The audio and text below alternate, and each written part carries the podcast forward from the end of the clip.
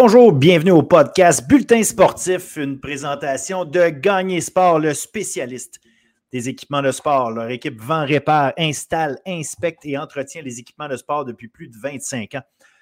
Leur service s'adresse aux particuliers, mais également aux centres de services scolaires, aux écoles privées, aux cégeps, universités, aux municipalités, aux centres sportifs, aux, aux services de garde ainsi qu'aux bureaux d'architecture et d'urbanisme. Ils croient que il n'y a aucun compromis à faire sur la sécurité. Et chez Gagne Sport, l'excellence du service qui est offert est à la base de toutes leurs actions. Merci beaucoup, Gagne Sport, d'être présent.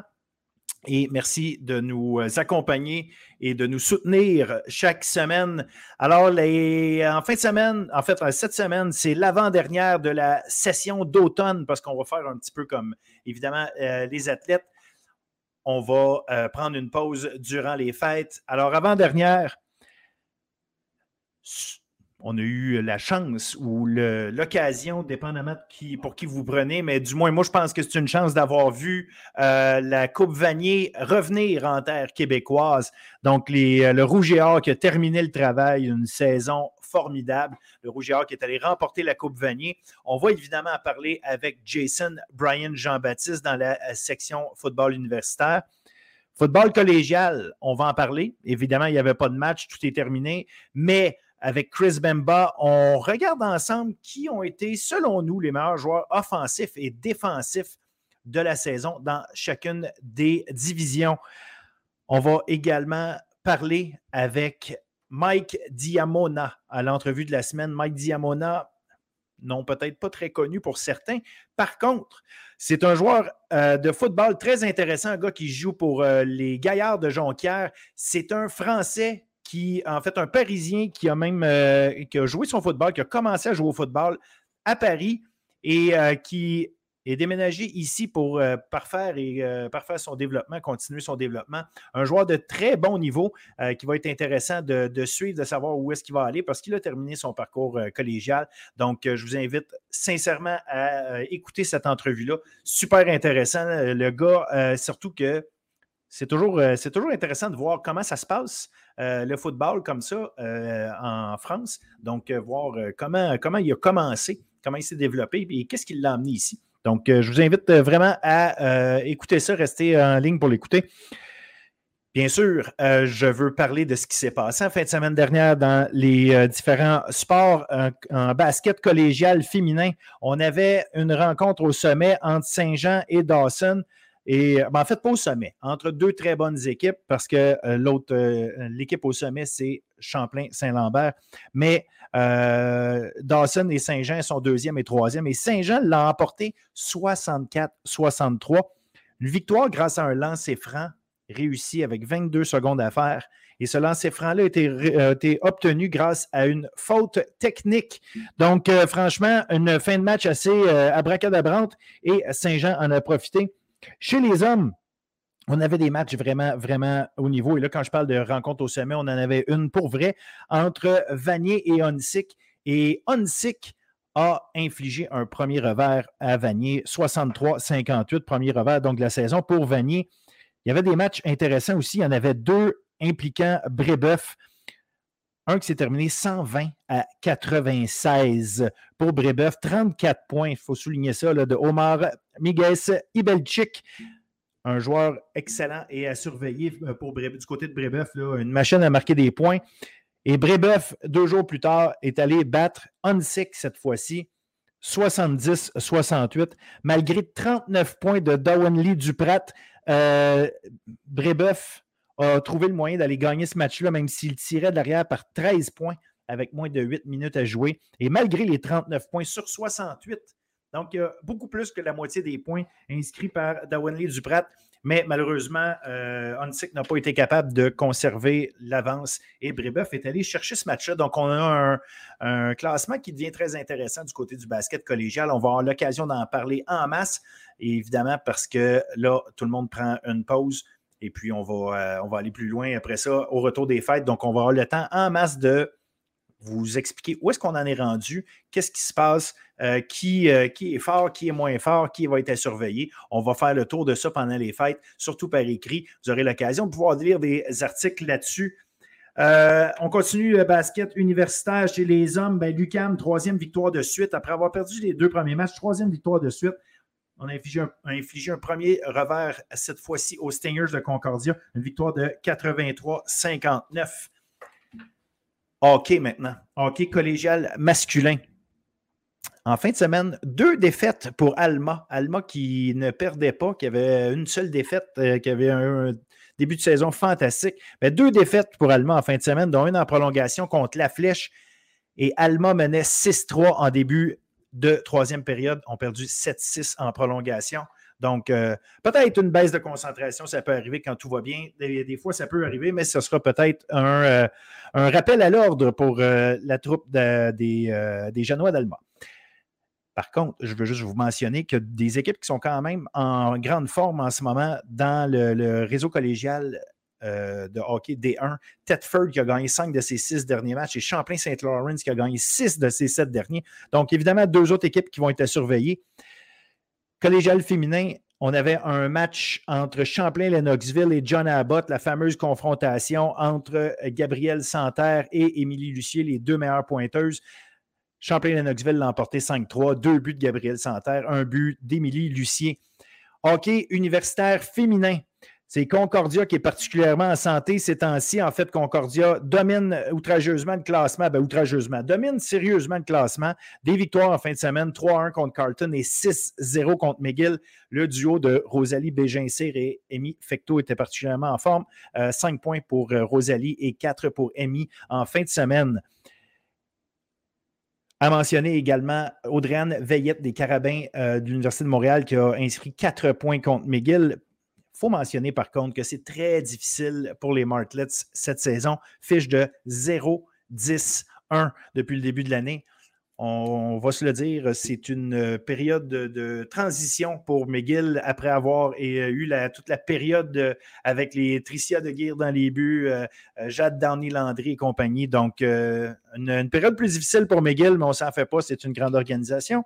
Elles vont assurément se replacer dans les prochaines années, mais disons-le, c'est moins facile et c'est une occasion pour ramasser des points pour les adversaires.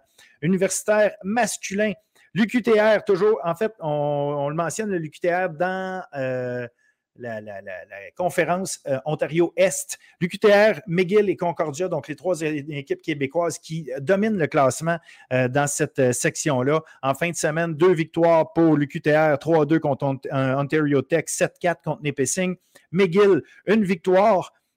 contre Ontario Tech 4 1 et une défaite en prolongation, en tir de barrage en fait contre Carlton 5-4 et enfin, Concordia l'a emporté 3-0 contre Queens. Je termine avec le volleyball, le volleyball collégial féminin. Deux victoires pour Jonquière. Lionel Grou ne jouait pas, toujours au sommet du classement. Elle, 8-0. Mentionnons la performance de 26 points et demi pour Maïka Bourgeois-Daigle, qui est la meneuse d'ailleurs au niveau des points par match depuis le début de la saison. Collégial masculin, deux défaites pour Limoilou combiné à deux victoires pour Saint-Jérôme, ce qui fait que le classement se resserre. Et d'ailleurs, Saint-Jérôme, une de ses victoires a été contre Sherbrooke, qui sont premiers au classement. Donc, ça va être intéressant. On a quatre équipes euh, sur cinq, là, parce que je pense que Outaouais euh, tire de la patte un peu, mais pour les autres, les quatre autres équipes, c'est-à-dire Sherbrooke, Limoilou, Saint-Jean et Saint-Jérôme, la bataille va euh, durer toute la, toute la saison. Mentionnons pour Saint-Jérôme en fin de semaine en sept manches jouées, 37 points pour Guillaume Sanson. Oui. universitaire féminin, deux victoires pour les Carabins. Les Carabins continuent d'être de mener le classement euh, chez les femmes. Euh, une victoire d'ailleurs de 3-1 contre l'UCAM. Ce qui fait que, euh, comme je dis, les Carabins continuent d'être en tête. Miguel suit, Lucam ensuite. 34 points en fin de semaine pour Gabriel Fortin, vraiment à surveiller, ben, plus qu'à surveiller, à souligner. ensuite, chez les hommes, ben, on a Sherbrooke. Sherbrooke continue son bon début de saison. Sherbrooke a perdu son premier match de l'année, 3-2 contre Montréal, et depuis, c'est sept victoires consécutives surveillons et euh, allez voir des matchs, regardez ce qui se passe. Le passeur de Sherbrooke, Jonathan Portelance, tout un joueur. Donc, euh, vraiment, vraiment le pilier de cette équipe, même si les autres euh, font très bien. Sur ce, je ne peux que vous souhaiter un bon show et vous rappeler tout ce qu'on a, on fait le tour et le reste de l'émission, ça se passe en football, Coupe Vanier, nos choix de joueurs de l'année au niveau collégial. Et je répète, répète euh, l'entrevue de la semaine. Mike Diamona, joueur français d'origine française qui joue pour les Gaillards de Jonquière. Merci, amusez-vous.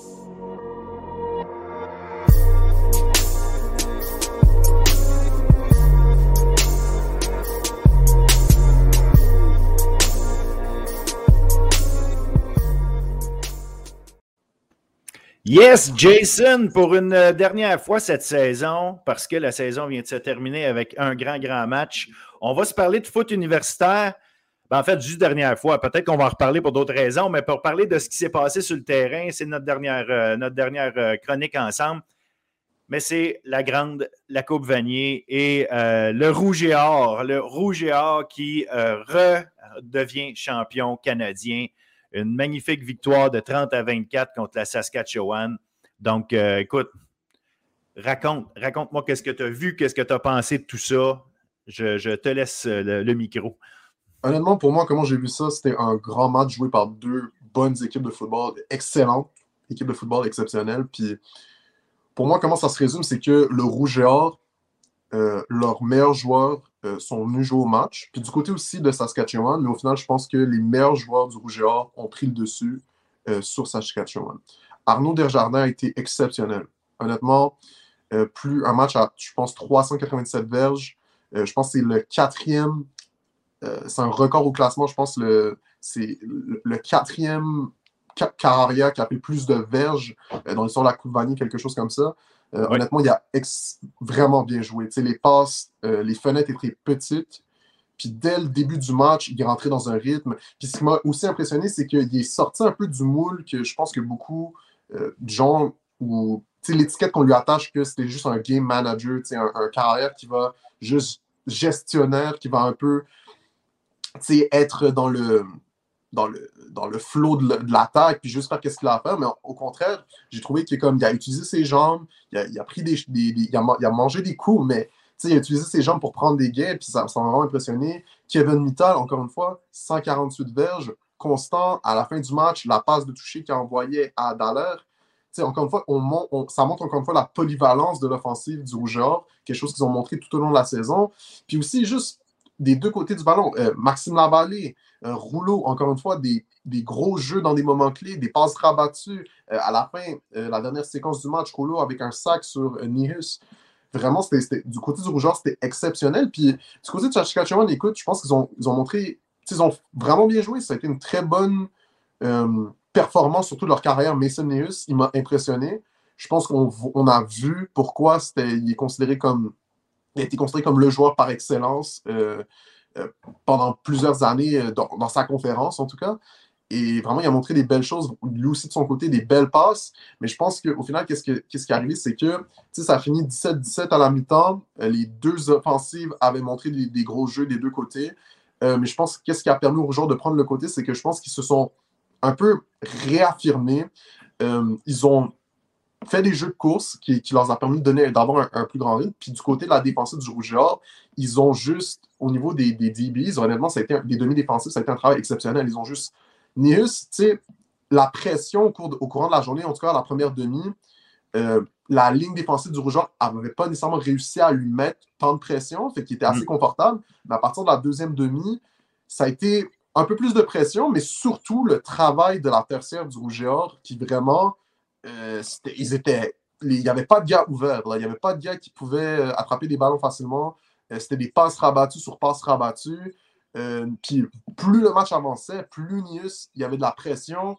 Fait que c'était de plus en plus difficile de rester là. Nius, il a, pris des coups. comme la ligne défensive du Rougeur l'a frappé plusieurs fois, assez fort. Ça, au final, je pense que ça, ça a pris le dessus. Puis l'offensive, quand, quand ta défense joue à ce niveau-là, c'est très facile de rester dans ce match-là. Puis Desjardins, rester sous contrôle, des passes exceptionnelles. Je pense qu'Arsenault, il y avait euh, vraiment un attrapé incroyable à la fin du, troisième quart, quelque chose comme ça. Oui. Euh, encore une fois, c'est plein de jeux remarquables par les meilleurs joueurs du Rouge et Or. Puis pour moi, c'est qu'est-ce qui, a déterminé l'issue de ce match. Je pense, je pense qu'effectivement, les, les, gens en ont eu euh, plein les yeux avec. puis j'irai plus loin, je dirais pendant toutes les éliminatoires le Rouge et Or a, été fantastique match après match. Ça faisait quand même trois matchs de suite. Et en tout respect pour euh, Concordia, contre qui ont joué euh, leur, premier match, il reste que Puis, c'était un bon match aussi, ceci dit, mais ils ont, quand même été, euh, disons, jamais été vraiment menacés dans ce premier match-là contre Concordia, mais les, les trois matchs après ça en éliminatoire, Montréal, Western et là Saskatchewan, à chaque fois, ils ont eu besoin d'être tellement forts mentalement pour gagner. et, on a eu du jeu offensif. Tu sais, des fois, ces matchs-là, il fait plus froid. cette année, ça, ça donne qu'on a été chanceux. On n'a pas eu des matchs quand il faisait moins 10, là, avec de la neige a pu finir. On a, eu au moins cette, euh, euh, chance-là de voir euh, des, conditions acceptables pour jouer. Mais c'est qu'on avait des belles équipes à regarder offensivement. Puis, pas Montréal, excuse-moi, je ne veux pas.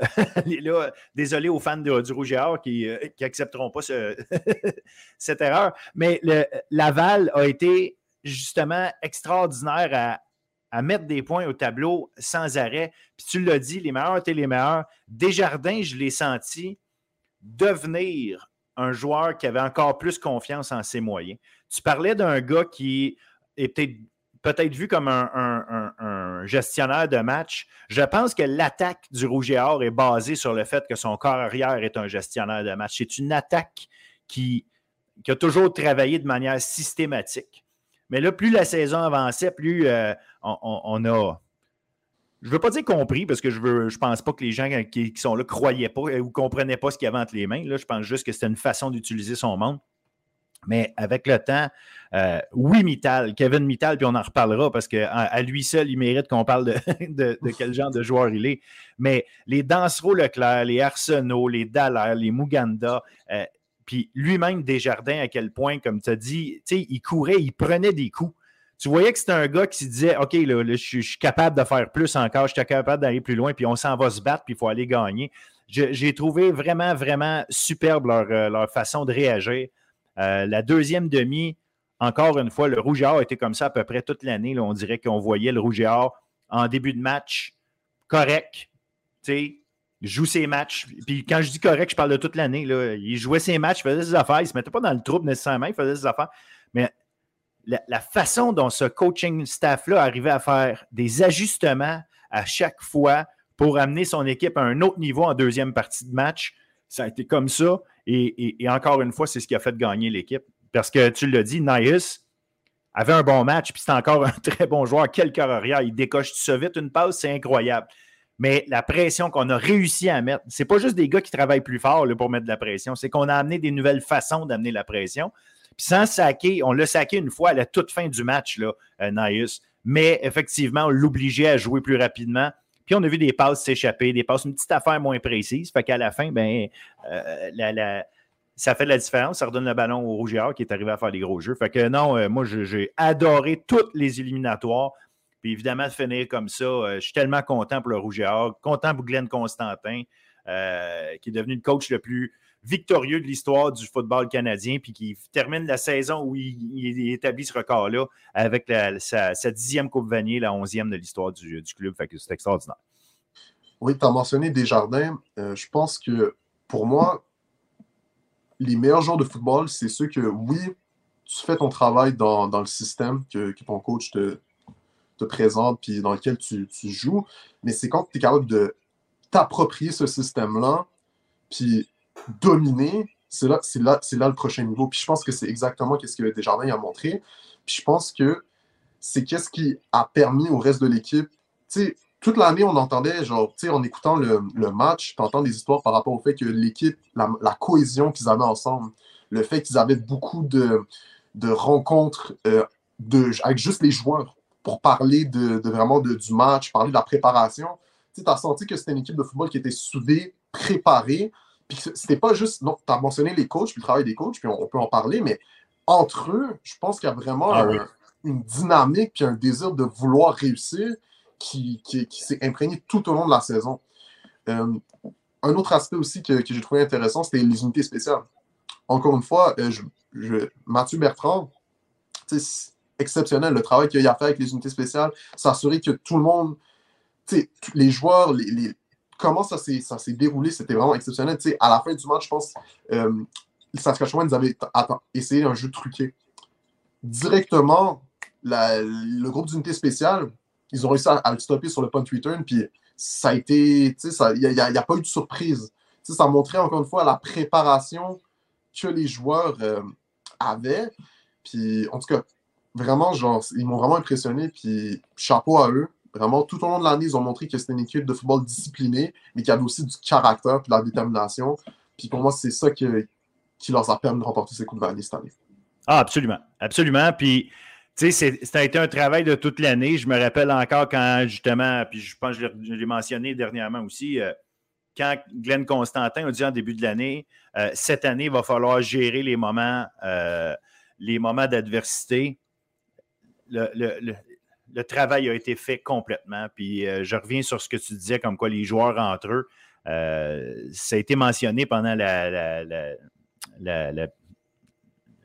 diffusion du match comme quoi les joueurs, euh, ils ne voulaient pas avoir. Parce qu'il y a un moment donné, il y a, quelqu'un qui parle qui, qui, leur a demandé euh, est-ce que est-ce qu'il y a quelqu'un qui est venu faire un speech pendant la semaine ou quelque chose, faire venir un invité spécial, puis ont dit non. Les joueurs, au contraire, se sont rencontrés entre eux, même sans les entraîneurs à un certain moment. C'était pour montrer cette cohésion-là. Puis eux autres, c'était vraiment non, on sait ce qu'on a à faire. On sait ce qu'on on a juste à se le dire entre nous, s'assurer que tout le monde est, encore euh, euh, bien concentré sur ce qu'il y a à faire. Puis c'était ça. Et on a senti des gens concentrés, préparés et enthousiastes. Tu sais, tu sentais euh, avec une énergie positive tout le temps. Il, arrive des moments où ça va moins bien, tu es moins sûr. Il y, a des, jeux qui peuvent être frustrants des fois. À un moment donné, tu accordes des points, tu accordes des points, ça peut être frustrant.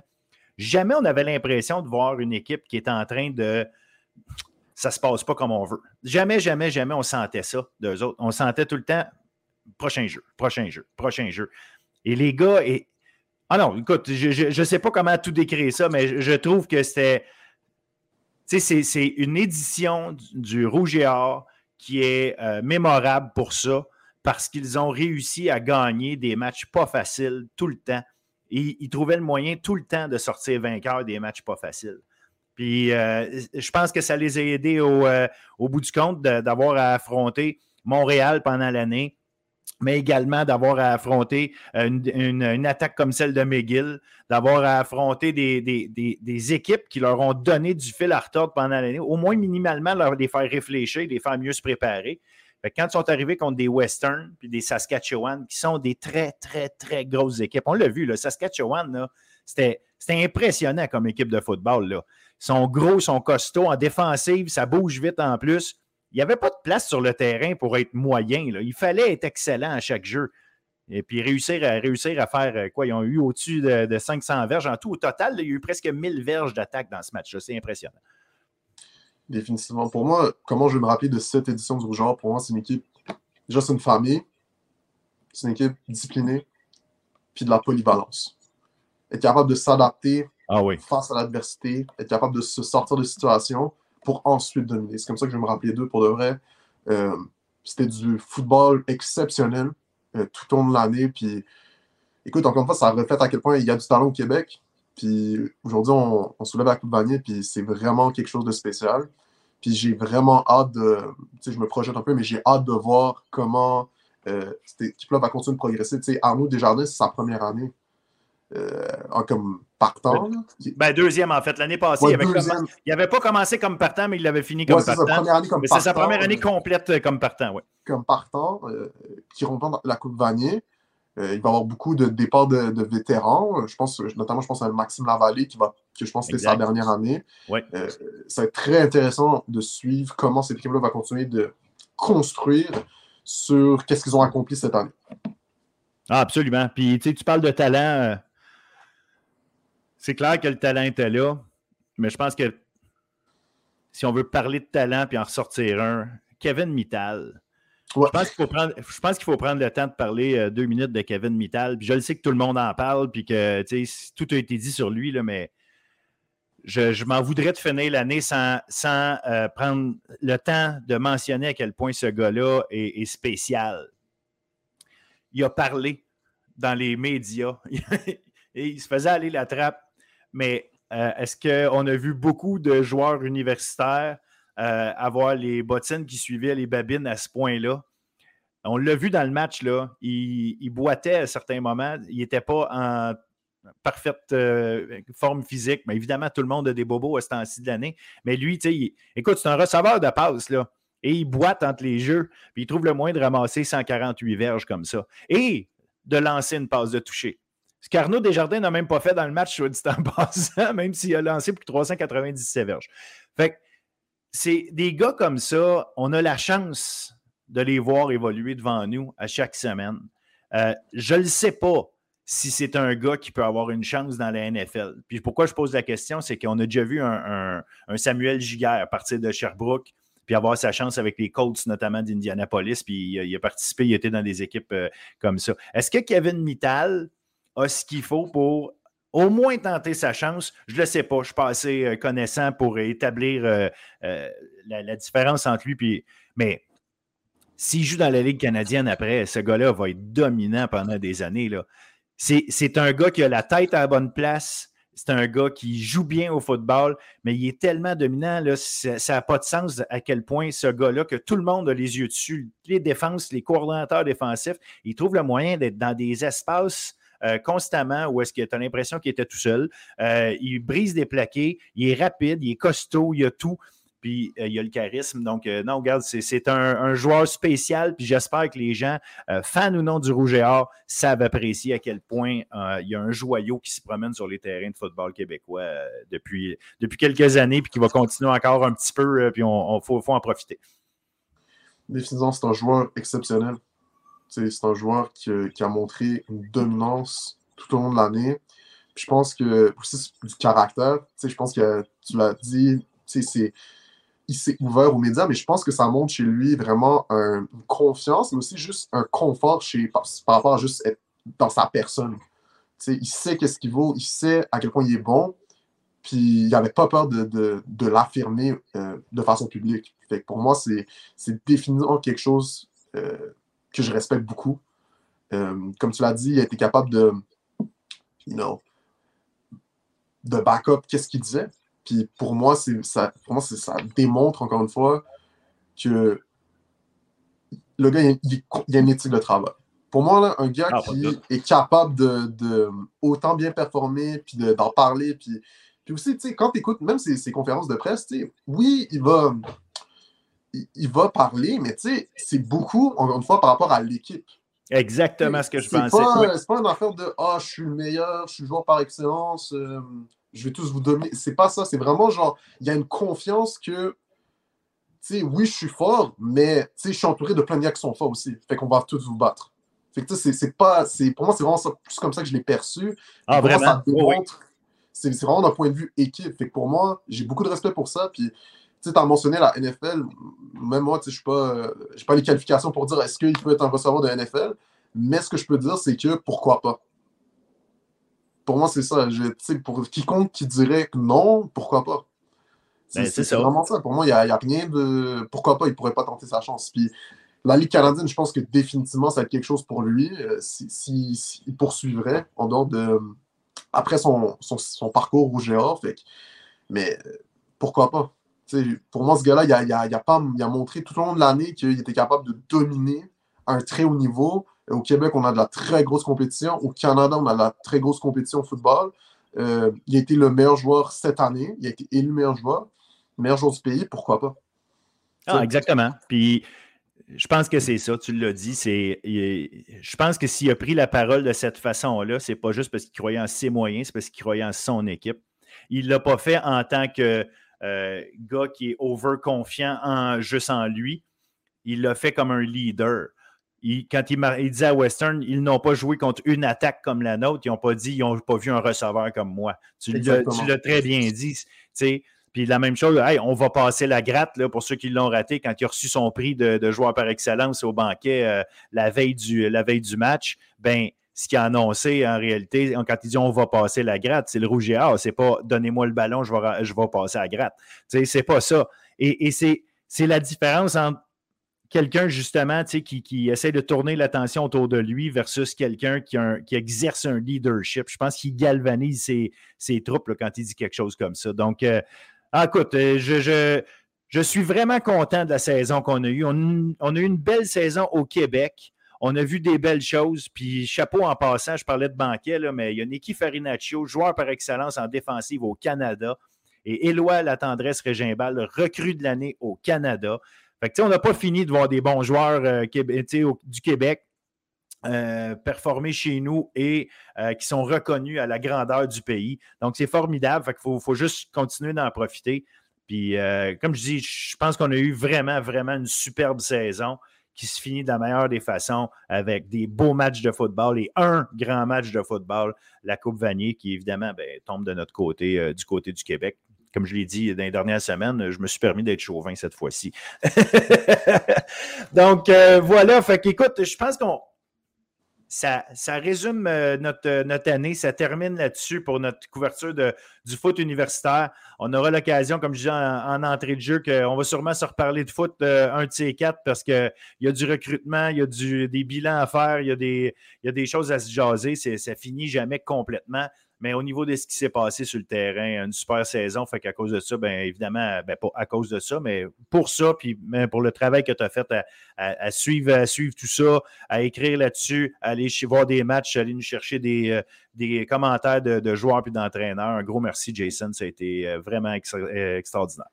Ah ben, grand merci à toi, Phil, pour l'opportunité. Puis un grand merci à déjà tous les coachs qui ont répondu à des questions en entrevue, qui ont les joueurs aussi. Euh, grand merci à ces équipes-là, ces organisations-là, le travail qu'il y a eu au sein de ces équipes-là, le, le, staff, les, gens qui travaillent, les gérants d'équipement, les, euh, équipes médicales, peu importe, tous les gens qui sont impliqués pour permettre que le football au Québec, au niveau universitaire, soit en marche. Honnêtement, euh, grand merci à eux. Puis grand merci à tous ceux qui ont écouté le podcast pour suivre la couverture du football universitaire. honnêtement, grand merci. Good. Ben, comme tu, je vais, je que que dire que, que, je suis euh, derrière tout ce que tu viens de dire là. Merci à tout le monde, en effet. Alors, sur ce, écoute, comme je dis, on se reparle, puis pour les fans de foot universitaire, ben, euh, et, surtout pour les joueurs, ben, on, les recroise la saison prochaine sur les terrains, puis en espérant avoir une aussi belle, euh, une aussi belle saison à suivre, ça va être d'autres histoires, tout simplement. Définitivement. Merci. Salut tout le monde. Salut.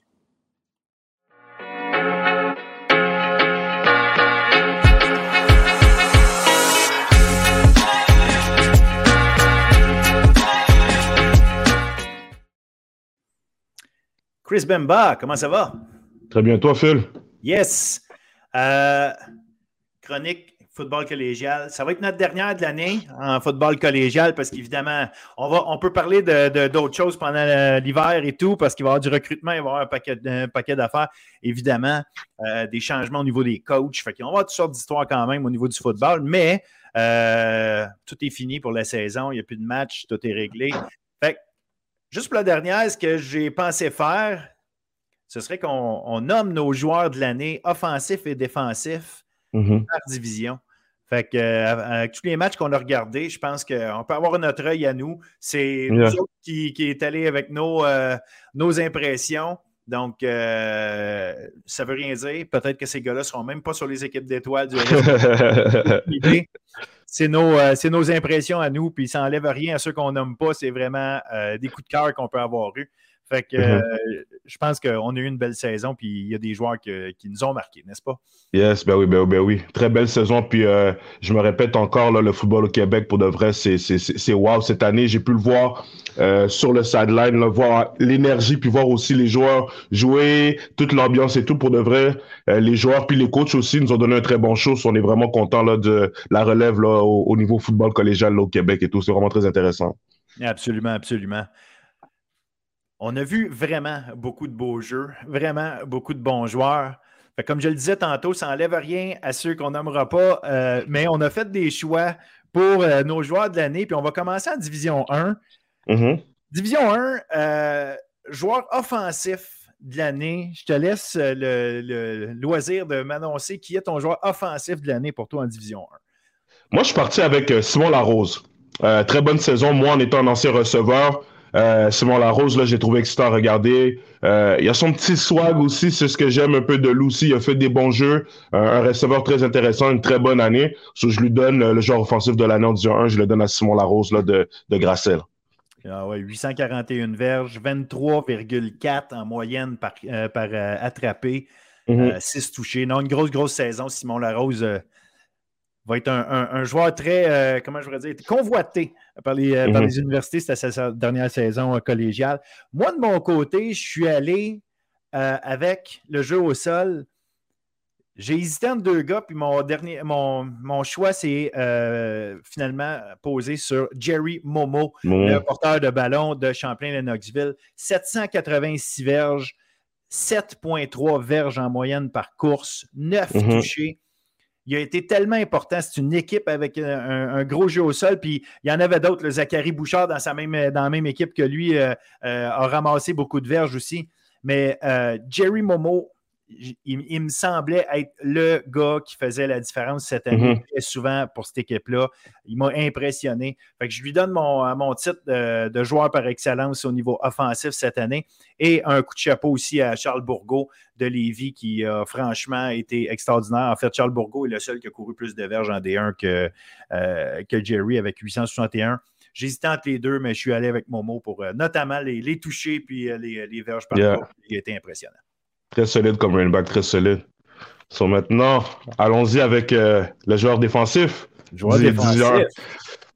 Euh, moi, de mon côté, euh, le choix que j'ai pris, c'est sûr qu'en termes de stats, il n'est peut-être pas dans le top et tout. Il a raté quelqu'un à cause des blessures, mais Mendel Joseph du Cégep du Montréal, beaucoup aimé. la raison pourquoi je l'ai choisi, c'est que first, j'étais peut-être à 3-4 de leur game et tout. Puis les games que j'ai regardés, Mendel, son leadership, vraiment, ça se sent sur le terrain. Puis à chaque jeu, il est là. Puis malgré, tu sais, c'est pas, il est pas 6 pieds 3, 215 livres, là. Tu sais, c'est quand même, je vais pas dire petit, mais c'est comparé à d'autres personnes, il est peut-être un peu plus petit, mais c'est le plus gros gars sur le terrain, ce qui veut dire qu'il fait toujours les jeux, les plaqués solides. C'est Mendel qui le fait. Puis quand tu as besoin d'un jeu, Mendel est capable d'aller chercher un revirement et aussi dans les unités spéciales. Alors Mendel, pour moi, c'est mon coup de cœur euh, en défense euh, cette année, euh, Division 1. Ah, très bon choix, tu as raison. Mendel Joseph, c'est un gars euh, tellement central pour la défensive, de, la défensive du Vieux-Montréal. Fait que non, je, suis assez d'accord que c'est un, bon choix. Mon côté, de mon côté, euh, je suis allé avec le grand leader de la meilleure défensive du circuit cette année et j'ai nommé Justin Cloutier des Titans de Limoilou. Justin a été euh, très bien entouré cette année. Il y avait euh, les frères Derry, il y avait Philippe Forteza. Euh, écoute, je ne veux pas en oublier. il, y a un paquet, il y a un paquet de bons joueurs à, Limoilou, puis l'idée, ce n'est pas de tous les nommer de Blois. Mais c'est juste que lui, c'est le leader. C'était le, middle linebacker de cette équipe-là. On le sait que c'est le leader. C'est le meilleur joueur, puis ça enlève encore une fois rien aux autres. Mais Justin Cloutier, c'était le meilleur joueur défensif au Québec. Mm-hmm. Passé, il était outside linebacker, il est rentré comme middle linebacker cette année. Donc peut-être un peu moins de plaqué, euh, mais il y a quand même 53,5 plaqués. Là, donc, c'est quelque chose. mais tu sais, ça reste que c'est une machine de football. L'autre équipe doit mm-hmm. absolument savoir où est Justin Cloutier. Puis oui, je veux mhm. savoir où est le Mike, là, ça c'est un principe, mais c'est pas, pas Mike qu'il faut dans ce cas-ci, c'est Justin qu'il faut que tu trouves. Tu sais. Mhm. Euh, non, mhm. euh, pour, moi, Justin Cloutier a encore une fois été le meilleur joueur défensif euh, cette année parce que il a l'idée la meilleure défensive au, Québec. Donc, c'est à lui. C'est lui qui revient le titre pour moi. je pense que toi et moi, il y a un joueur qu'on a, on a bien aimé aussi, puis je pense qu'il oh. mérite minimalement un coup de oh. chapeau, c'est la recrue Benjamin Blaise. Oh, oui. Oh, wow, wow. Très, très bonne saison. Puis lui, je le suis depuis le secondaire quand il était au Collège Bourget. C'est un joueur que j'aime beaucoup et tout. Puis je l'ai vu euh, justement une game, je pense que j'ai regardé une game, euh, c'était contre Garneau. Euh, très, très bon joueur. Puis il, il, a prouvé en termes de stats. Il a terminé premier avec les plaqués 73 à sa première année. tout, tout, tout un joueur. Puis j'ai hâte de le voir l'année prochaine, même les années après. Ce joueur-là, là, il va être intéressant à surveiller. Là. So, Blaze, Mr. Blaze, shout out à toi, man. Absolument. C'est un, futur joueur par excellence. C'est un joueur défensif par excellence dans cette ligue-là, j'en suis mhm. convaincu. Euh, fait partie de la tradition des, euh, des, bons, euh, des bons linebackers de, de, de Grasset après les Nicky Farinaccio. Ouais. he's up next. He's up next. Yeah. Exact, exact. Puis Charles Elliott Boulian, évidemment, que je voulais nommer. Fait que c'est exact. Benjamin Blaise, c'est dans la directe ligne de ces gars-là. Division 2. Joueur offensif, euh, pour toi en Division 2, ça a été? Moi, c'est sans aucun doute. J'ai deux, deux joueurs. Je ne peux pas en prendre un sans l'autre. Euh, vous le savez, j'ai parlé d'eux toute l'année. Euh, Charland et Cool.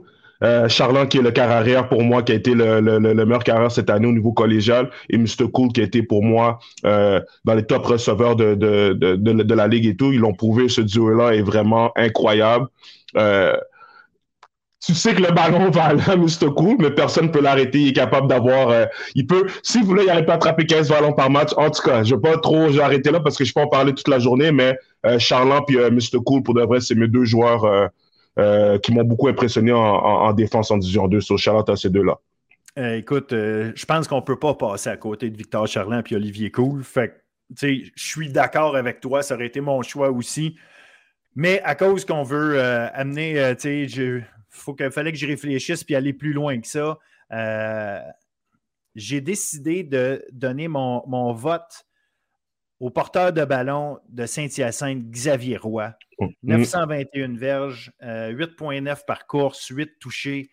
Xavier Roy a changé euh, tous les, plans de match des équipes adverses cette année parce qu'il est arrivé. Ce qui a fait dans son match contre John Abbott au début de l'année, quand, euh, quand Saint-Hyacinthe est allé gagner le match, a été extraordinaire une euh, performance euh, comme tu veux en voir, surtout contre une équipe comme John Abbott qui ont des bons euh, linebackers et tout. Xavier Roy a été extraordinaire. Donc, pour moi, méritait. évidemment, y avait, si Charlin et Cool n'existait pas dans cette ligue-là, parce que je pense qu'ils sont tout seuls dans cette ligue-là. Là. Et Victor Charland, c'est de loin le meilleur carrière. Et Olivier Cool, de loin le meilleur receveur dans la ligue. Mm-hmm chapeau à Xavier Roy à côté. Comme je dis, c'est pas ah, de trouver un, autre joueur parce que je pense quand même que Cool et Charlin sont dans une ligue à part. Mais Xavier Roy, au niveau du jeu au sol, a mhm. été, lui, de son côté, de loin le meilleur cette année en Division 2. Mhm. Fait que je pense qu'il mérite ce titre-là autant que les autres, ou au moins qu'on en parle. Oui, oui, oui, amplement, amplement, oui. Défensivement, ça c'est intéressant. Défensivement, euh, toi, tu es allé avec? Moi, je suis allé avec. Euh, tu sais, tu en as parlé beaucoup de cette équipe-là. Tu disais que leur défense, vraiment, c'est quelque chose qui, que, que tu aimais beaucoup de cette équipe-là, Sherbrooke. Et euh, un joueur que, qui m'a marqué en, en défense avec l'équipe de Sherbrooke, c'est Olivier Gagné. Euh, wow, très bonne saison au niveau statistiquement, très bonne saison, 12 plaqués pour perte, suivi de 6 sacs.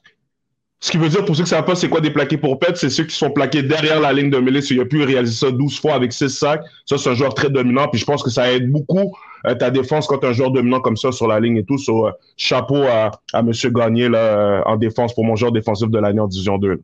Ah, excellent choix. Puis je pense qu'effectivement, ça prenait quelqu'un de. Ça prenait quelqu'un de Sherbrooke. Là. Encore une fois, il y a plusieurs joueurs à Sherbrooke qui ont, qui ont, été excellents cette année. Antoine Dandurand aussi, on peut le nommer. Là, lui, ouais. cette interception, des passes rabattues, il a été excellent. Mais effectivement, Olivier Gagné, très, très, très bon choix. Moi, c'est drôle. Euh, je vais aller pour une deuxième fois à Saint-Hyacinthe. On a parlé énormément de la défensive de Sherbrooke, mais je pense que la mhm. défensive de Saint-Hyacinthe a peut-être été sous-estimée. Ça reste l'équipe qui a accordé le moins de points par match cette année. Euh, mhm. Puis je pense qu'il y a un gars qui aurait peut-être mérité qu'on parle encore plus souvent de lui. Et c'est un autre Xavier, pas Xavier Roy qui courait avec le ballon, mais Xavier Prou, euh, mhm. le, le, secondaire. Xavier Prou finit la saison avec 5 sacs, 9 euh, plaqués pour perte. Et il a été de loin le, gars qui a eu le, plus de, plaqués avec Saint-Hyacinthe cette année, 32. Euh, mm-hmm. J'aurais pu nommer des Grégory Saint-Amand, Lucas Ruffolo. Euh, il y a un paquet d'autres très, très bons secondaires dans cette ligue-là. Mais pour la même raison que toi, Sherbrooke, c'est une grosse équipe, le leader défensif. Moi, j'ai pris le leader défensif de Saint-Hyacinthe. Mm-hmm. je, pense que oui, ses chiffres sont là, mais en même temps, son, apport à la défensive, sa présence sur le terrain, c'est un excellent joueur de football, puis il va être à surveiller, lui, euh, savoir où est-ce qu'il va aller à mm-hmm. l'université. J'ai bien hâte de suivre euh, euh, ses traces. Un, bon joueur de foot. Yes, sir. Division 3. Division 3. Là, évidemment, Division 3, il y a deux sections, mais on a essayé de mélanger ça ensemble le mieux qu'on pouvait. donc, joueur offensif pour Chris Bemba, c'est? Sans aucun doute. Euh, c'est sûr qu'il y avait des excellents joueurs cette année pour devenir, disons, trop aux côtés de l'offensif. Euh, mais Jamal Louis, pour moi, c'est le, sans aucun doute, c'est le meilleur joueur en offense cette année en Division 3. Incroyable comme joueur. très belle attitude. J'ai eu l'opportunité aussi de, discuter avec lui quelques fois et tout. Puis c'est un très bon kid, très bon joueur he's the man, he's the man. So, moi, je vais aller MVP offensif Division 3. J'allais avec euh, Jamal Louis, running back d'Unsick. C'est dur de passer à côté d'un gars qui a euh, au total, euh, et par la passe, et par le. Il y a plus de 1000 verges au sol, il y a près de 300 verges par la passe. Au total, 17 mm-hmm. touchés. Ah non, c'est mm. impressionnant. Jamal Louis, il était excellent l'année passée. Mais euh, cette année, tu, tu l'as dit, il voulait s'améliorer, il voulait devenir un meilleur receveur. Puis, euh, des gars qui ont des attitudes comme ça, tu veux ça dans une équipe. Euh, mm-hmm. Donc, excellent choix, Jamal Louis avec Onsick. Je pense qu'on ne pouvait pas passer à côté. Mais il y a un autre gars qu'on ne pouvait pas passer à côté, pour moi, c'est le corps arrière de Beauce Appalaches, Thomas mm. Jean. Mm. Thomas Jean, écoute, encore une fois, une saison extraordinaire au niveau des, au niveau évidemment des verges euh, par la passe. Il a, il a, tenté 168 passes. Il y a trois, euh, euh, trois carrières qui ont lancé plus de ballons que lui dans la section nord-est. Malgré tout, il finit deuxième pour le nombre de verges avec 1870. 32 passes de toucher et seulement quatre interceptions. Puis, je vais ajouter à ça qu'il termine la saison dans la section nord-est comme le troisième meilleur porteur de ballon avec 338 verges et 5 touchés. Donc, pour moi, tu sais, je sais qu'on veut mélanger les deux. Euh, est-ce que j'aurais choisi, Jamal Louis euh, par-dessus Thomas Jean? Peut-être que je me serais gratté la tête, mais c'est ça qui est le fun. On est deux, puis on choisit du monde de chacun de notre part.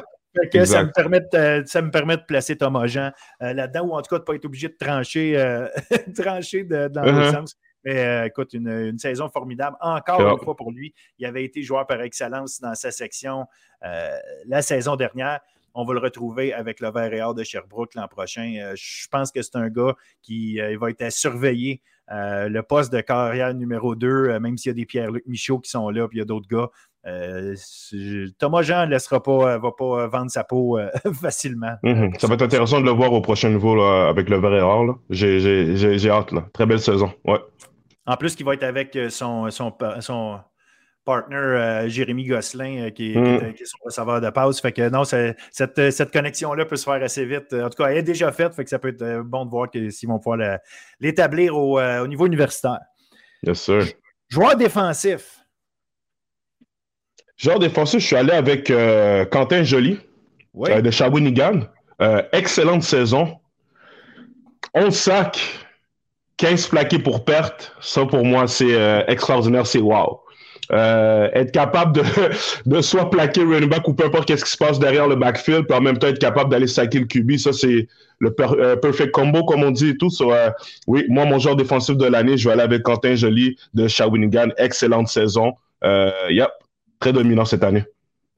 Intéressant, parce que Shawinigan finit 0-8, donne quasiment 300 points, mais d'avoir un gars comme ça, euh, qui fait les jeux. Tu sais, ça, ça, pourrait être facile pour les autres équipes de juste dire on va mettre deux gars sur lui, puis c'est le gars à surveiller. Mais comme tu dis, il arrive à amasser les sacs en quantité pareille. Euh, donc, euh, bon choix. C'est un, un, joueur intéressant, la preuve que tu peux jouer avec une équipe qui arrive pas à les résultats qu'elle veut avoir. Mais il a réussi à se démarquer à travers tout ça. très bon choix, Quentin Joly. Moi, de mhm. mon côté, je suis allé avec un joueur de ligne défensive de Jonquière un mmh. gars que j'ai adoré cette année. Euh, je l'avais déjà dit plus tôt pendant la saison. Pour moi, ça avait été une révélation. C'est Mike Diamona euh, euh, de, la ligne défensive des, des Gaillards de Jonquière.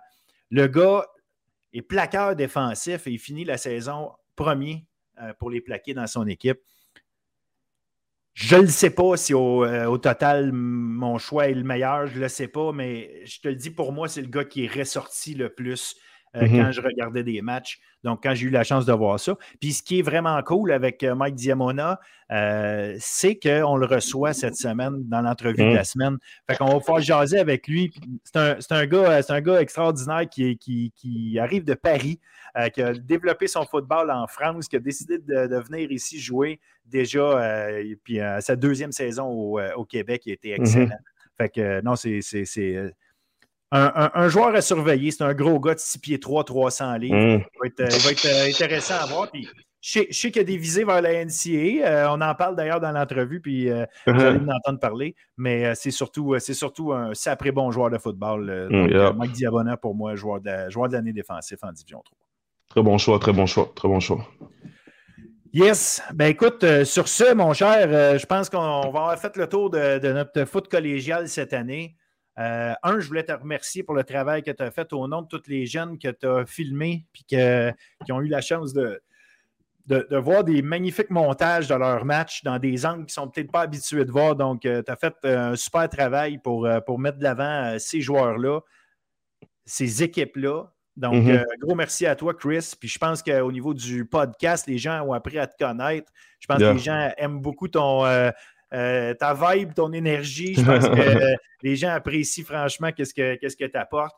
Puis, euh, garde, je, ne peux que te dire merci pour cette belle saison-là. Puis, j'ai vraiment hâte qu'on en reparle l'an prochain de, notre foot, puis qu'on continue de, mettre de l'avant nos jeunes, de nos jeunes. Puis, je vais finir en disant on, on, va sûrement se reparler parce que le recrutement est en cours. Puis va, falloir faire le tour et regarder, euh, selon nous, qui, euh, qui a eu les, meilleurs recrutements, qui sont euh, les joueurs qui vont être intéressants à surveiller maintenant dans leurs nouvelles équipes. Ouais. Puis je voulais te remercier aussi, Phil, pour l'opportunité aussi, puisque tu fais avec le sport étudiant c'est la visibilité que tu donnes. Puis cette année, je pense que là, les Québécois ont pu voir que bulletin sportif, euh, c'est la source. Là, si tu as besoin d'informations sur le sport étudiant, tu dois cliquer soit sur Instagram, YouTube, Twitter, il y a le podcast et tout. Euh, je suis vraiment content de faire partie de cette équipe-là et tout. So, shout toi, Phil, pour de vrai. Puis euh, The Sky's the Limit. J'ai hâte de voir la suite des choses. Puis ce qui est le fun, les gens pensent peut-être que c'est juste le football, mais les podcasts vont continuer de ton côté, Phil, avec les autres sports qui sont en train de se se passer là autant au niveau collégial qu'universitaire. je pense que les gens, les Québécois, ou peut-être même les gens de l'extérieur du Québec, à guess, vont commencer à regarder aussi, ils vont pouvoir être euh, euh, mis, mis à jour là, avec ce qui se passe euh, avec le sport étudiant. So, shout à toi, Phil. on apprécie beaucoup. Puis yes, man, the sky's the limit. J'ai hâte de voir la suite des choses. Yes, sir. Ben écoute, merci à toi. Puis à très, très bientôt. Plus, plus, plus tôt que tard, j'ai l'impression. On va se, on va se reparler vite. Il n'y a, a, pas, a pas de doute là-dessus. Yes, sir. Salut.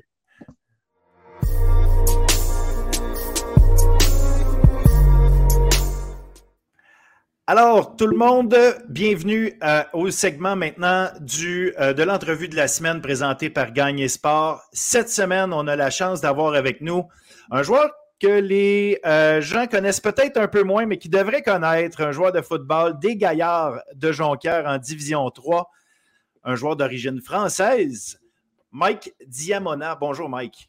Bonjour. D'abord, merci d'avoir accepté notre invitation. C'est très apprécié. Yes, pas de problème. Mike, euh, j'ai appris à te connaître sur le terrain en te voyant évoluer euh, cette saison. Joueur de ligne défensive, impressionnant, euh, oui, par ton gabarit, mais par le, type de jeu que, tu, que tu pratiques. Et surtout, et c'est assez rare qu'un joueur de ligne défensive mène au chapitre des, plaqués dans, son équipe. C'est souvent secondaire. Et là, avec Jonquière, une équipe extrêmement solide qui a euh, participé à une finale du Bol d'Or pour la deuxième fois consécutive. En fait, même plus que ça, c'est la sixième fois consécutive que les, Gaillards allaient au Bol d'Or, mais pour toi, c'était la deuxième. Raconte-nous un peu. En fait, je veux que les gens apprennent à te connaître. Fait qu'avant, là, je parle de ta saison, mais je veux que les gens apprennent à te connaître. Tu es d'origine française. Tu as commencé évidemment donc à jouer au football en France. Raconte-nous un peu comment ça fonctionne. Nous, euh, Québécois, Nord-Américains, on est habitués à nos façons de faire. Mais euh, pour les, Français qu'on voit de plus en plus nombreux sur nos terrains, euh, comment ça fonctionne? Qu'est-ce qui, qu'est-ce qui vous amène vers le football comme ça? football américain, évidemment, parce que votre, votre foot, habituellement, vous n'êtes pas aussi équipé en termes de, protection et vous ne pouvez pas faire les mêmes choses. Donc, je, veux, je veux savoir comment tu as commencé. Qu'est-ce qui t'a amené là-dedans? Ouais, moi, alors, je suis vraiment venu au football américain par hasard, en vrai de vrai.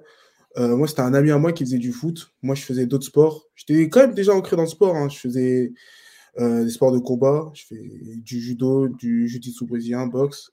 Et euh, bah, je suis parti accompagner un ami qui était parti faire du football américain. Carrément, je savais pas que ça existait en France au début. Et après, je l'ai rejoint et bah, j'ai continué, j'ai continué jusqu'à en arriver à Alain. Et tu avais quel âge à ce moment-là? J'avais 15 ans. 15 ans? 15 ans, ouais, environ. Tu étais, déjà un, sportif euh, dans l'âme et relativement accompli dans le sens où. Ouais, ça, faisait longtemps que je faisais du sport, ouais. Et comment ça fonctionne? Est-ce que c'est des équipes euh, qui, qui, sont installées dans les villes? Est-ce que ça fonctionne avec l'école? Comment ça fonctionne le football euh, en France? Et à quel point, justement, il y a beaucoup d'équipes ou pas euh, qui, existent en France? Oui, effectivement, c'est des équipes, ben, nous on appelle ça des clubs, c'est un peu différencié de l'école. Ça, serait, ça, se reprend, ça se ressemblerait plus au civil. Mm-hmm. Euh, bah, c'est différencié euh, des, de l'école. Nous, par exemple, moi, dans ma ville, il n'y avait pas de, de, club de foot. Ça veut dire que j'étais dans, dans un club euh, d'une ville à côté. Mhm. Et ouais, c'est ça. Tu, tu, peux venir t'inscrire, il n'y a pas de problème. Et vous jouez contre évidemment des équipes de d'autres villes. Et, Ouais, exactement. OK. Il y a plusieurs types de divisions. On a, la, on a les divisions de région, tout ce qui est régional, voire départemental. Ça marche comme ça chez nous. Et après, nous, il y a la nationale. Moi, par exemple, quand je suis venu, vu que j'étais avec les plus jeunes, j'ai joué en foot à neuf en, départ, en, en régional. Et après, je suis parti en national en football à 11 avant de rejoindre le Pôle France. Et qu'est-ce qui t'amène à grimper les échelons comme ça? Est-ce que c'est simplement une question d'âge ou c'est une question de qualité de joueur? On les fait grimper de, de départemental à national? Bah, pour les catégories, c'est un peu de l'âge. Par exemple, moi, quand je suis arrivé, bah, la section U19, elle jouait déjà en national. Ça veut dire que quand j'étais en U16, bah, que je suis monté en U19 euh, l'année d'après, j'étais directement en national avec euh, bah, les plus anciens. Et après, au niveau, euh, par exemple, si on veut aller rejoindre le pôle ou les équipes de région, par exemple, c'est ce que j'ai fait. Ça, par exemple, c'est des détections qu'on fait, par exemple, en début de début d'année. En début d'année. Et, est-ce que ce sont euh, les, entraîneurs qui viennent, tu parles de détection, est-ce que ce sont les entraîneurs qui viennent vous euh, solliciter ou c'est des, euh, des, événements où vous, pouvez tout simplement vous inscrire, aller participer puis prendre votre chance d'essayer de faire l'équipe? Ouais, c'est ça. Bah, moi, vu que j'habite à Paris, c'est un peu différent des autres.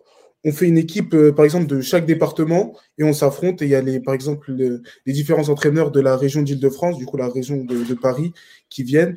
Et après, bah, on crée une équipe pour jouer genre, pour faire une équipe de chaque région et on s'affronte chaque région. Euh, par exemple, je que c'est à Vichy et euh, voilà, on appelle ça le Junior Ball et tout le monde joue. Et suite à ça, bah, on peut être présélectionné en équipe de France ou aller au Pôle France. Moi, je pris la décision d'aller au Pôle France, par exemple. Et c'est quoi, et c'est quoi ça, la, différence entre le Pôle France et l'équipe de France?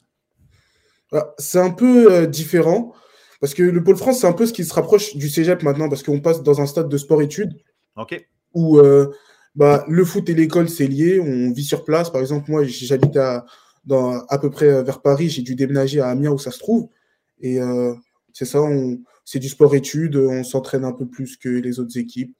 Et voilà. Et l'équipe de France, du coup, c'est vraiment une sélection nationale. Mais c'est un peu lié quand même. Et comment, comment euh, parce que tu disais, ben, je connaissais même pas ça, c'est un ami qui m'a emmené là-dedans. Comment c'est vu justement quand tu dis, ben, je, ben, je fais partie de l'équipe de football américain? Est-ce qu'il y a plein de monde autour de toi qui dit, ben, qu'est-ce que tu fais là? À la limite, pourquoi vous n'êtes pas porté à aller plus au rugby, euh, euh, qui, qui, a quand même des similitudes ou qui serait presque plus naturel dans le sens que, bon, c'est quand même connu en Europe, là, mais, mais qu'est-ce Comment, comment vous arrivez à trouver des joueurs? Parce que j'imagine qu'à quelque part aussi, le bassin de joueurs est assez petit. Avez-vous besoin de bouger, voyager beaucoup pour jouer les matchs? Ouais, c'est ça. Bah, comme tu l'as dit, hein, au début, quand, quand, on se lance dans le football américain en France, on a plusieurs remarques. Euh, football américain, il y a ça en France. euh, bah, il y a ça partout. Mais quand tu découvres en fait euh, le monde du football américain en France, tu, tu vois quand même, on n'est pas on est quand même assez nombreux, si tu vois ce que je veux dire. On est quand même nombreux. Il y a, pas mal de joueurs. C'est sûr que là, à cause du Covid, bah, du coup, il y a, une baisse de joueurs. Euh, les clubs, là, on va dire qu'ils sont un peu en, reconstruction. C'est un peu les grands clubs euh, bah, qui mènent en ce moment. Mais euh, sinon, il y a quand même chaque année de plus en plus de joueurs qui, commencent le football américain. C'est quand même un sport en expansion. Je pense que c'est le sport en expansion dans le pays. OK. Et, et, et là, bon, tu arrives au niveau où tu arrives qu'est-ce qui t'amène à penser, juste imaginer l'idée de venir euh, traverser l'océan pour continuer ton, ton, football? Est-ce que, euh, est que ce sont des gens du Québec qui t'ont contacté? Est-ce que c'est des gens qui sont venus te voir ou c'est des gens de France qui t'ont dit euh, il y a, peut-être quelque chose d'intéressant à aller faire là? Comment, qu'est-ce qui t'a amené justement à prendre cette décision-là puis à bouger? Bah, c'est un peu comme quand j'ai commencé le football américain, c'était quand même assez spontané. Moi, je faisais du football américain à la base pour, euh, pour le plaisir, pour jouer avec mes amis. Après, j'ai vu que je pouvais quand même faire que, quelque chose dedans. Euh, après, j'ai des amis à moi bah, du coup, qui sont partis au Canada. Je pense que vous avez déjà parlé de lui, Redwall Keita. Il est bah oui, évidemment. Au Canada. Parce que je, jouais avec lui en France. Moi, je suis parti au pôle. Et bah, suite à ça, bah, quand je suis allé au pôle, bah, il y a plusieurs cégeps qui sont venus me contacter. Et j'ai fait mon choix. J'avais à peu près le choix dans les trois divisions. Après, j'ai fait mon choix d'aller au Gaillard de Jonquière. Donc, donc, au bowl comme tel, il y, a, euh, il y a des recruteurs québécois ou des gens qui, oui, c'est ça, c'est ça. sont. Et ils viennent vraiment sur place ou c'est parce qu'ils voient le match puis ils te contactent euh, euh, par les réseaux sociaux ou peu importe. Est-ce qu'ils sont vraiment au match?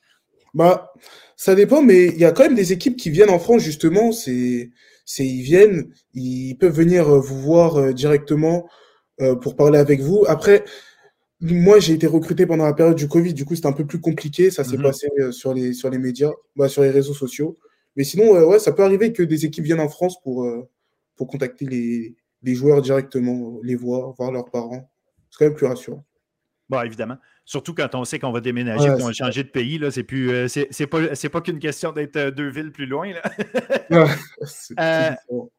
Et là, je trouve ça intéressant. Qu'est-ce qui amène. Ben là, tu as parlé de Redval Keta pour ceux qui, nous écoutent, qui ne se rappellent peut-être pas qui il est. Euh, il a été votre porteur de ballon étoile euh, en 2021. Maintenant, euh, il appartient au Carabin de l'Université de Montréal. Je crois qu'il est encore avec eux. Mm-hmm. Donc, Redval, tu le connaissais déjà. Est-ce que c'est lui qui t'a attiré vers Jonquière ou comment ça a fonctionné pour ça? Bah oui, je le connaissais déjà. On s'était connus quand j'ai rejoint les Météores. On jouait ensemble à Fontenay-sous-Bois, en France. Et bah, pour être franc, quand même, il m'a quand même un peu influencé dans mon choix parce que c'était quelqu'un quand même que je connaissais bah, dans le foot et hors du foot. C'est quand même un très bon ami à moi. Ça a quand même poussé, ça m'a quand même un peu poussé pour venir à Jonquière, mais il y a aussi d'autres facteurs qui ont fait que je suis venu au Gaillard de Jonquière aussi. Et, est-ce que tu peux nous partager ces autres facteurs? Oui, bah, il y, avait le fait surtout que euh, c'était une équipe qui montrait vraiment beaucoup de l'intérêt. J'ai beaucoup aimé leur recrutement, comment ça s'est passé on, sent qu'il euh, y a un réel suivi. Après ça, même euh, une fois qu'on est engagé, c'est pas euh, on est oublié jusqu'à la période d'août où on arrive pour la pré-saison. On sent qu'il y a quand même un suivi. on parle tout le temps avec eux. C'était vraiment super. Quand je suis arrivé, ils m'ont vraiment montré de l'intérêt directement. J'ai aimé et c'est pour ça que je suis, parti m'engager directement. et, tu parlais de rassurer les parents. Euh, qu'est-ce qui, rassure tes parents ou qu'est-ce qui a rassuré tes parents euh, au moment où le choix a été fait? Puis justement, eux, comment ont pris, comment ils ont pris le, juste la nouvelle de c'est peut-être une possibilité de déménager au Canada puis au Québec pour venir euh, voir pour venir jouer au football? Bah, moi, au niveau de mon départ, ça s'est quand même bien passé parce que on va dire que j'habitais déjà plus trop chez moi à Paris, vu que j'étais déjà au Pôle France. Je, je, rentrais que les week-ends ou pendant les vacances scolaires. Ce qui fait que euh, bah, le, mon départ, il s'est fait un peu tout seul. Euh, j'ai pas trop eu de problème. Après, c'est quand même normal. Hein. Je pars à 5000 km de chez moi, je traverse euh, un peu le, continent par l'océan. Euh, il y a quand même besoin d'un minimum de réconfort pour mes parents. Mais les coachs s'en sont bien occupés, du coup. J'ai pas trop eu de problème. Puis euh, une, fois, une fois arrivé à Jonquière, euh, bon là, euh, en fait, tu as passé deux saisons, l'an passé, cette année. Comment ça s'est déroulé pour toi? Est-ce qu'il y a eu une adaptation ou parce que parce qu'on tourne autour du football, parce qu'on on va à l'école et au bout du compte, tout tourne autour de ça, ça reste assez simple, ou il y a vraiment une adaptation pour un, joueur comme toi qui arrive de France qui vient s'installer à Jonquière? Mmh. bah, moi, je pense qu'il y a vraiment, y a vraiment une adaptation. Après, moi, je parle pour mon cas personnel, mais moi, quand je suis arrivé ici, euh, bah, niveau football, déjà, euh, c'est différent quand même de la France. On joue à 12 joueurs, alors qu'en France, on joue à 11 déjà. Et même la, façon de jouer, elle, change quand même. Il y, a, quand même une petite période d'adaptation. Après, on peut quand même essayer de, bah, de s'adapter. On s'adapte quand même. Euh, si on suit bien ce qu'on fait et qu'on fait confiance bah, au staff, on peut quand même s'adapter assez vite. Après, niveau scolaire, moi, vu que j'étais déjà au Pôle France, je, savais déjà un peu comment ça marchait, euh, le fait que le sport soit lié avec les études. Ça veut dire, euh, je connaissais, on va dire, un peu le, processus. C'est mhm. vraiment surtout au niveau euh, footballistique que ça changeait. Puis partir de Paris, une grande, grande ville, et arriver à Jonquière, qui est quand même euh, un, pôle, mais dans une région, puis euh, ça c'est une belle petite ville, c'est sympathique, on manque de rien là-bas, pas du tout, mais ça reste que c'est pas, pas des grandes villes euh, comme, comme Paris. Est-ce que ça aussi, ça faisait partie d'une adaptation? Ouais, c'était clairement une adaptation. Ben, on arrive de Paris avec ben, un peu notre train de vie parisien ça, ça, change quand on voit que, par exemple, les commerces ferment plus tôt ou plein de choses comme ça. Tu sais, des choses un, peu basiques que, que, nous, on peut retrouver à Paris, même à Montréal. Quand, quand je vais à Montréal, je vois que c'est quand même un peu comme Paris, mais qu'au au, au, Saguenay, bah, il n'y a pas trop, c'est une adaptation, mais c'est pas, c'est pas critique non plus. Ici, on, on est quand même bien c'était pas réellement un point négatif négatif. C'est vrai que c'est un changement, mais ça va. là, là vous, êtes, vous êtes quand même plusieurs, euh, plusieurs joueurs français, justement. Euh, Est-ce qu'il est se forme un, un, un, un, regroupement des joueurs français? Est-ce que, est, -ce que vous. Puis, puis je vois pas ça comme une clique, là, je vois plus le, le fait d'être regroupé pour, pour faciliter justement votre. votre passage, votre séjour au Québec ou votre euh, la, la, façon dont les choses se passent. Puis j'imagine, comme tu dis avec Redval qui t'a euh, qui, euh, qui, a, qui, a, fait partie du, du, processus pour te convaincre de venir, j'imagine que tu fais un peu la même chose avec d'autres aussi. Ouais, ouais, mais justement, il y a, y a, beaucoup de personnes qui pourraient penser que justement, quand il y a un groupe de Français, par exemple, dans une équipe, qu'on est plus entre nous. Mais moi, c'est ça qui m'a choqué, en fait, à Jonquière, c'est que bah, on se mélange tous en fait. Entre Français et Québécois, on peut même, euh, ça, ça, dépasse même le foot. Hein, on peut sortir ensemble, euh, euh, dehors entre Québécois, Français. Il n'y a pas vraiment de groupe. Après, c'est vrai qu'il y a quand même des affinités parce que par exemple avec les Français, on a déjà, se connaît déjà. On, a déjà joué ensemble, par exemple, dans les regroupements de régions. On connaît un peu les joueurs, tout ça.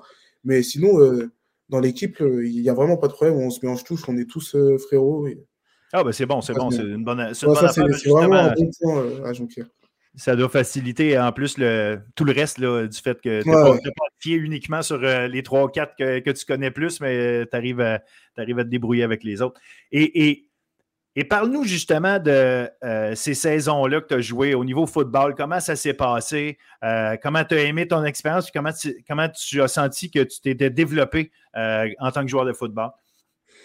Bah, on sent quand même que je pense, je pense avoir quand même euh, m'être amélioré en fonction bah, par rapport à la saison dernière, surtout ce que je voulais dire. Au début, on sent quand même qu'il y a une petite adaptation. On vient de France, c'est un peu différent. C'est le temps un peu de connaître comment ça marche le foot au, Québec, le système québécois, comment il joue. On voit quand même que c'est pas mal différent. Mais une fois qu'on on, s'adapte, ça, ça va tout seul, ça va tout seul. Il suffit juste de s'entraîner, de ne pas lâcher, d'être constant et ça déroule tout seul.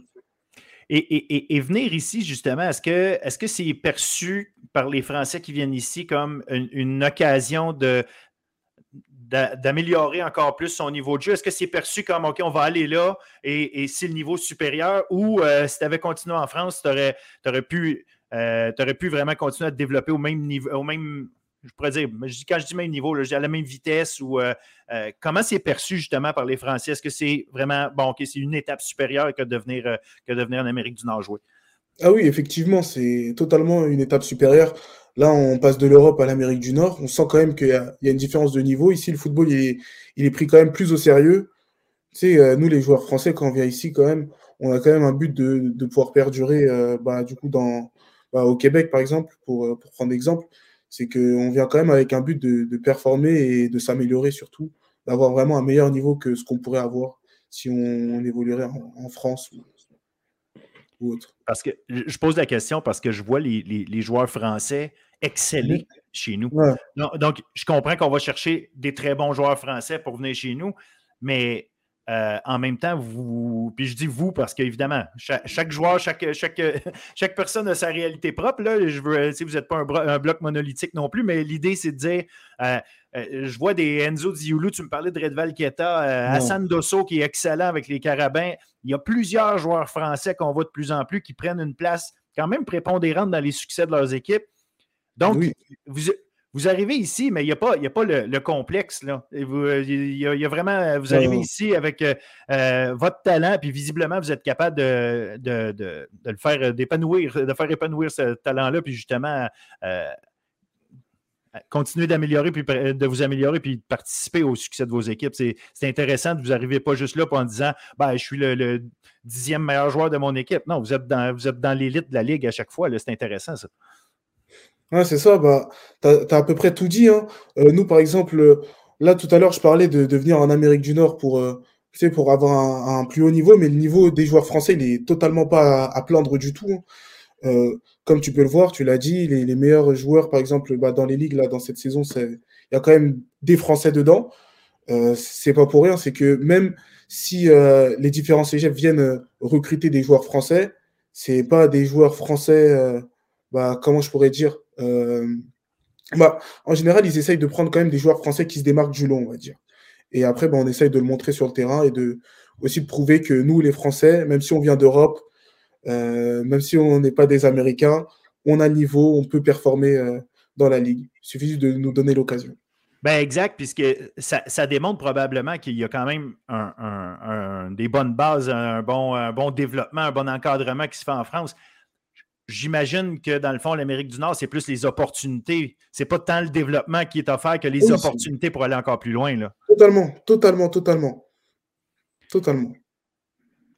Et là, il faut que tu me parles de vos deux défaites en finale. Je ne veux pas aller à dire six défaites en deux ans. Je vais juste me concentrer sur les deux défaites en finale. Mm-hmm. Euh, à quel point Beau Sapalache est, un enjeu pour Jonquière à chaque fois.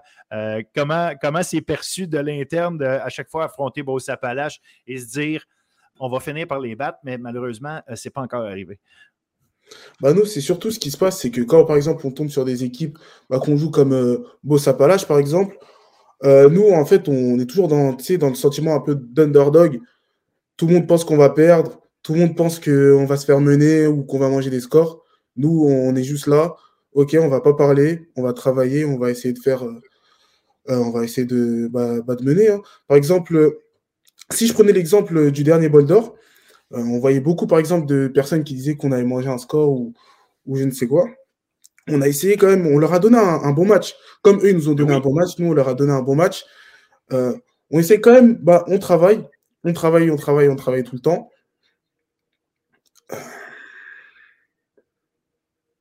Ah, j'ai un blanc, excusez-moi. on non. Mais vous travaillez tout le temps, puis à la moitié du quatrième quart, quand même, à ce bol d'or-là, le, pointage était à 21-21. Et, sachant tout ça, à quel point, à quel point justement, comme tu dis, vous travaillez, vous êtes perçus comme les, les, négligés, puis euh, le monde s'attend à ce que, euh, bon, euh, Beau Sapalage passe à travers sans, trop de, sans trop d'efforts, comme si, comme si ça ne prenait pas d'efforts pour vous, pour Beau Sapalage de gagner à chaque fois leur match, parce qu'évidemment, ils ont été dominants, mais il reste que vous leur avez donné toute une opposition au dernier bol d'or il a dû faire particulièrement mal. Est-ce que celui-là a fait plus mal que celui de l'an passé à cause justement de la, du fait que c'était serré comme ça? Bah, clairement, clairement, comme tu l'as dit, on menait. Euh, on menait bah, 13-0 au début, ça s'est resserré à 21-21. Euh, ils ont fini par gagner. Bah, écoute, c'est le football. Hein. Euh, je pense, moi, je suis quand même très content de mes gars de, du travail qu'on a quand même fourni pendant cette finale. On a donné toute une game. je pense même qu'on les a étonnés. Ils ne s'attendaient pas à se retrouver dans un match pareil. Après, c'est le football. Hein. Il, y a, plusieurs facteurs qui vont faire qu'eux ont gagné. Tu sais, on a aussi notre part dedans, mais je suis quand même très content de mon équipe. Je suis, très fier de mes gars. Et la suite pour toi, euh, j'ai vu au printemps dernier, tu es allé faire des camps aux États-Unis avec deux de tes coéquipiers. Euh, et là, je vois que euh, tu es sur les réseaux sociaux, tu essaies de te faire connaître par les coachs de la NCAA visiblement, c'est un objectif pour toi. Ah, clairement. Comment ça se passe de ce côté-là? As-tu eu des discussions euh, euh, directes avec des coachs ou jusqu'à maintenant, c'est plus des, des, si on veut, des, des gens ont reçu tes, ont reçu tes, highlights, ont reçu tes, images, ont reçu tes. Euh, ils ont vu que tu avais démontré de l'intérêt. Est-ce que tu as eu des discussions vraiment directes avec les, des entraîneurs de l'NCA? Puis est-ce qu'il y a des opportunités réelles pour toi d'aller là? Bah, j'ai eu plusieurs discussions réelles avec des coachs NCA, mais bon, ça ne veut pas réellement dire quelque chose. Hein. On, parle avec eux et on voit ce que ça donne dans la suite. Moi, par exemple, je suis parti faire des camps, bah, du coup, comme tu l'as dit, avec euh, deux de mes coéquipiers. C'est notre coach qui nous a emmenés. Grâce à ça, bah, on a eu des. Nous trois, on a quand même parlé avec plusieurs coachs. Euh, moi, je suis ressorti avec des opportunités de jouer en NCA de Division 2. Euh, après, ça sera toujours à voir. Je parle quand même avec d'autres écoles en NCA. Mais bon, on attend juste, on va voir ce que ça va donner. Mais je ne me donne pas j'ai pas trop envie de d'en rêver non plus. Je donne, j'essaye de rester rationnel et on va voir ce que ça va donner. Et, est-ce que c'est la NCA ou une équipe au Canada, au Québec et, encore dans les. est-ce que c'est encore possible qu'on te voit, qu'on te jouer dans une université canadienne ou québécoise ou si c'est vraiment la prochaine étape, c'est la NCA, puis tu vas prendre la meilleure offre que tu vas avoir à partir de là? Non, non, comme tu l'as dit, vous pouvez me voir autant au Canada que, aux États-Unis, par exemple. Euh, moi, je suis pas quelqu'un qui va aller se focaliser, par exemple, sur les États-Unis comme je l'ai fait, même si j'ai fait des camps, j'essaie d'y aller. Euh, je néglige pas du tout euh, le football universitaire canadien. C'est quand même un très bon football. Moi, je regarde chaque année la saison. Je continue mon recrutement aussi avec les, les, universités canadiennes, bien comme il faut. Et on va voir ce que ça va donner. Hein. Je peux autant finir au Canada comme aux États-Unis. Est-ce que, est que tu termines l'école le collégial au printemps ou cet hiver ou bah, je termine la session d'après. OK, la session d'après. Donc, tu as encore du temps pour prendre ta, décision. Oui, j'ai vraiment euh, du temps pour euh, ma décision. Et, est-ce que pour l'instant, tu penches d'un côté ou de l'autre ou c'est encore complètement ouvert? Euh? C'est encore complètement ouvert. Justement, comme tu l'as dit, je prends mon temps. Je sais que je ne pars pas maintenant. Je compte quand même. bon, je ne vais pas trop traîner non plus, mais je prends quand même mon temps. Je veux, je veux bien réfléchir. Je vais bien parler avec mes parents, mes proches et on va voir ce que ça va donner dans la suite. Mais quand même, je crois mon temps. Donc, tu n'as pas de scoop pour nous pour l'instant pour nous dire. Euh, ah, il pas de scoop encore. C'est bon. Écoute, Mike, euh, Merci beaucoup pour le temps que tu as pris. Euh, un, euh, de nous faire euh, connaître un, peu, comprendre comment fonctionne le, football en France, voir, et, surtout de, voir comment cette filière française-là entre, et, parce qu'elle est importante pour le, Québec, surtout les équipes dans des régions où, à un moment donné, la quantité de, joueurs n'est peut-être pas nécessairement suffisante pour fabriquer, ou pas, pas fabriquer, mais avoir des équipes complètes votre, arrivée est importante non seulement pour euh, remplir les, équipes, mais surtout euh, euh, amener le niveau à, augmenter dans ces, dans ces équipes-là, parce que visiblement, votre, votre contribution est importante et, assurément appréciée par vos coachs. Yes, yes, yes. Alors, merci, merci encore. Puis, franchement, je, te, je, te, souhaite la meilleure des chances je vais te dire d'être patient parce que même si tu l'es déjà, sois patient dans ton, euh, dans ton choix. Tu ne sais jamais la bonne offre, quand est-ce qu'elle va arriver. Et euh, surtout, euh, surtout j'espère que tu vas être heureux là où tu vas aller. Nous autres, ça va nous faire un grand plaisir de continuer de, suivre ton parcours. Puis pour mon, propre, mon propre plaisir, bien égoïste, j'aimerais bien que tu joues au Québec, mais ça, va, là où c'est bon pour toi. Merci Mike, salut. Merci à vous. Et c'est ce qui met fin à notre quatorzième édition du podcast Bulletin sportif. Merci d'avoir été là. Merci de continuer de nous supporter. Euh, encouragez-nous de la meilleure des façons, c'est-à-dire faites des likes, partagez. Euh, euh, assurez-vous qu'il y a plus de monde possible qui nous connaissent. On fait le mieux qu'on peut et surtout, donnez-nous vos commentaires, c'est toujours apprécié. on, vous, on a eu une grosse, grosse, grosse saison de football. Oui, on nous en a mis plein la vue avec ça.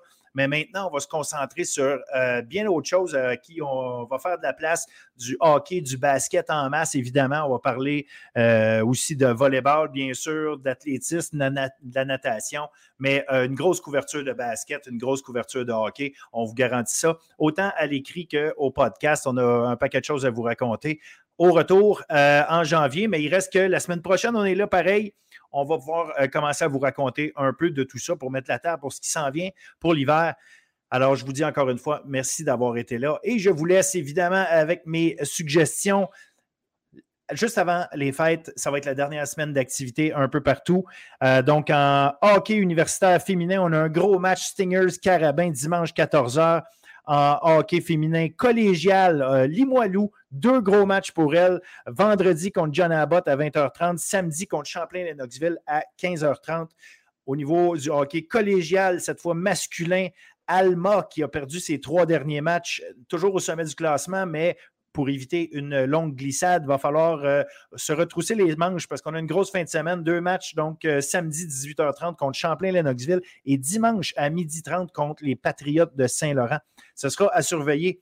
Au niveau du basketball collégial féminin, on a un Champlain-Saint-Lambert contre Saint-Jean, les deux équipes invaincues avant les fêtes. Donc, ça, ce sera absolument à suivre. Vendredi 19h, en fait, vendredi soir, euh, c'est rempli à craquer de bons, euh, sports. Vous n'avez pas le choix. En fait, le problème, ça va être de faire des choix, justement, mais vous avez euh, assurément l'occasion de regarder du très, très, très bon sport universitaire et collégial. Donc, je continue basket collégial masculin. On a Dawson contre Brébeuf. Eux autres, c'est vendredi, 21h. Au basket universitaire, en fait, c'est jeudi, un double header, comme on dit. Euh, Laval, UCAM, les femmes à 18h, les hommes à 20h. Ça se passe euh, sur le terrain Olga Rikak de, euh, de l'UCAM. Ensuite, pour terminer, volleyball. Chez, au niveau universitaire, il n'y a rien de ce côté-là. On est déjà en vacances. Mais au niveau collégial féminin, on a un autre duel au sommet, cette fois entre Lionel Groux et Édouard Montpetit, vendredi 20h. Et chez les hommes, Saint-Jean contre Sherbrooke, vendredi 21h. Merci encore. Bonne semaine à tout le monde.